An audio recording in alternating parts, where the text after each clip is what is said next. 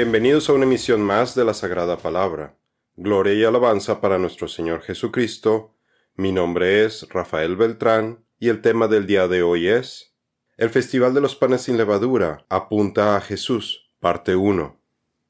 El segundo festival del Señor es el Festival de los Panes sin Levadura, Hag HaMatzot, en hebreo, y nos recuerda que como creyentes debemos eliminar toda la levadura vieja de nuestras vidas limpiar nuestro corazón de todo pecado sin confesar, y que debemos de buscar la pureza y alejarnos de toda influencia que nos corrompa y nos lleve al pecado, porque el pecado nos aleja de la comunión con Jesús. El Festival de los Panes sin Levadura es una extensión de la Pascua que conmemora el éxodo de los israelitas de Egipto. El Señor dio como mandamiento el celebrar este aniversario durante siete días. Al día siguiente, el día 15 del mes, Nisan, comenzarás a celebrar el Festival de los Panes sin Levadura. Este festival, en honor al Señor, continúa por siete días, y durante ese tiempo tendrás que preparar el pan que comas sin levadura. El primer día del festival, todo el pueblo dejará el trabajo habitual y celebrará un día oficial de Asamblea Santa durante siete días deberás presentar ofrendas especiales al Señor. Al séptimo día, nuevamente el pueblo dejará todo su trabajo habitual para celebrar un día oficial de Asamblea Santa. Levítico 23, 6 al 8. ¿Qué simboliza la levadura? En la escritura encontramos que consistentemente la levadura, la cual hace que se esponje el pan, está relacionada con el orgullo, el pecado y la incredulidad. Por eso Jesús relaciona la levadura con los fariseos y los saduceos, quienes pensaban que la rectitud de ellos, sus buenas obras y caridad eran suficientes para alcanzar la salvación de Dios, sin necesidad de un Salvador. Su orgullo no les permitía eliminar su levadura espiritual para darse cuenta de su situación o de ver la verdad. Atención, les advirtió Jesús. Tengan cuidado con la levadura de los fariseos y con la de los saduceos. Mateo 16, 6. Jesús también llama a la levadura hipocresía y a las falsas doctrinas porque las personas se autoengañan con las tradiciones de los hombres que son agregadas a la palabra de Dios, pero es una falsificación de la verdad. Jesús dice, los maestros de la ley religiosa y los fariseos, ellos no hacen lo que enseñan. Aplastan a la gente bajo el peso de exigencias religiosas, insoportables y jamás mueven un dedo para aligerar la carga. Todo lo que hacen es para aparentar. Mateo 23, 1 al 5a. Cualquiera que hiciera las cosas diferentes era visto hipócritamente como inferior. Jesús se oponía a estos grupos de fariseos que promovían dichas doctrinas. Jesús dice, ¿qué aflicción les espera, maestros de la ley religiosa y fariseos, hipócritas? Pues son como tumbas blanqueadas, hermosas por fuera, pero llenas de huesos de muertos y de toda clase de impurezas por dentro. Por fuera parecen personas rectas, pero por dentro el corazón está lleno de hipocresía y desenfreno.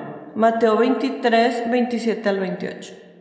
La levadura, tradición de los hombres y falsas doctrinas, que se agrega a la pureza de la masa sin levadura, la palabra de Dios, provoca que toda la masa se esponje, como lo hacen la religión y el orgullo del hombre. En la parábola de la levadura, Jesús hace la siguiente referencia. Jesús también usó la siguiente ilustración. El reino del cielo es como la levadura que utilizó una mujer para hacer pan.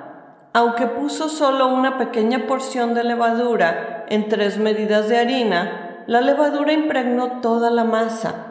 Mateo 13:33 Lamentablemente, vemos que esto sucede en diferentes grupos de la Iglesia cristiana, en donde se siguen doctrinas inventadas por hombres, que no se apegan a enseñar lo que dicen las sagradas escrituras, y por tanto, un poco de levadura, falsas doctrinas, impregnan toda la masa. El Señor me dijo, Este pueblo me sirve de palabra y me honra con la boca, pero su corazón está lejos de mí y el culto que me rinde son cosas inventadas por los hombres y aprendidas de memoria. Isaías 29:13. Jesús primero se dirigió a sus discípulos y les advirtió, tengan cuidado con la levadura de los fariseos, es decir, su hipocresía. Lucas 12, 1b. El pan sin levadura ejemplifica la pureza y humildad que debemos de tener para tener comunión con nuestro Señor Jesucristo. Dice el Señor, y si mi pueblo, el pueblo que lleva mi nombre, se humilla, ora, me busca y deja su mala conducta, yo lo escucharé desde el cielo, perdonaré sus pecados y devolveré la prosperidad a su país. Segunda de Crónicas 7:14 en la antigüedad, una forma de hacer el pan con levadura era agregándole una pizca de masa vieja con levadura a la masa nueva para que fermentara. Así que la levadura es un símbolo de nuestra conexión con nuestra vida pasada, la vieja masa. Y cuando hablamos del pan sin levadura, simboliza un rompimiento abrupto con esa vida pasada. Es un pan puro, hecho de dos ingredientes, harina y agua, que son mezclados y horneados. La harina representa a los creyentes de la parábola del trigo y la cizaña en Mateo 13 del 24 al 30. Y el agua es el Espíritu Santo, manantiales de agua viva, que nos santifica. El campo es el mundo, la buena semilla son los hijos del reino, y la cizaña son los hijos del maligno. Mateo 38 Todo el que crea en mí puede venir y beber, pues las escrituras declaran, de su corazón brotarán ríos de agua viva. Juan 7:38. La levadura lleva a cabo un proceso químico de desintegración y degradación, llamado fermentación, que hace que el pan se esponje o levante con burbujas de aire producidas por la reacción química. Es símbolo de muerte y descomposición, que fue introducido por el pecado original de Adán y Eva, por lo que el simbolismo de deshacerse de todo lo que tenga levadura representa el purificarse de las influencias que corrompen nuestras vidas. Observe cómo la levadura levanta o enaltece la masa. De forma similar, la persona que es soberbia se enaltece a sí misma. Dios quiere que seamos humildes. Él se opone a los altaneros. Porque el día del Señor de los ejércitos vendrá contra todos los soberbios y altivos, contra todos los que se enaltecen los cuales serán humillados. Isaías 2.12. El Señor aborrece a los de corazón altivo, y es un hecho que no quedarán impunes. Proverbios 16.5. La limpieza de la casa como preparación a la festividad. Como preparativo para este festival, los judíos eliminan cualquier rastro de levadura, hametz, de la casa limpian toda la casa y se deshacen de todo alimento con levadura, en base a lo que Dios ordenó. En esos siete días coman pan sin levadura. De hecho, durante ese periodo no debe haber pan con levadura ni ningún rastro de levadura dentro de su territorio. Éxodo 13:7. Durante esos siete días que no se encuentre ni un poco de levadura en las casas de tu tierra. Deuteronomio 16:4a. Jesús también limpió la levadura que había en el templo en diferentes ocasiones, en preparación para la Pascua judía, cuando echó del templo a los vendedores y cambiadores de dinero.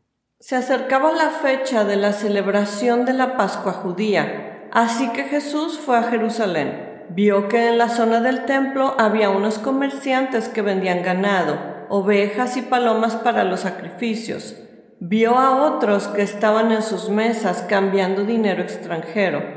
Jesús se hizo un látigo con unas cuerdas y expulsó a todos del templo. Echó las ovejas y el ganado, arrojó por el suelo las monedas de los cambistas y les volteó las mesas. Luego se dirigió a los que vendían palomas y les dijo, saquen todas esas cosas de aquí, dejen de convertir la casa de mi padre en un mercado. Juan 2, 13 al 16. Luego Jesús entró en el templo y comenzó a echar a los que vendían animales para los sacrificios. Les dijo, las escrituras declaran, mi templo será una casa de oración, pero ustedes lo han convertido en una cueva de ladrones. Lucas 19:45 en nuestra siguiente emisión veremos el significado del Festival de Panes sin Levadura para nosotros como cristianos y la relación con Jesucristo. Esto es todo por el día de hoy. Los esperamos en nuestra siguiente emisión. Felices Pascuas y que Dios los bendiga.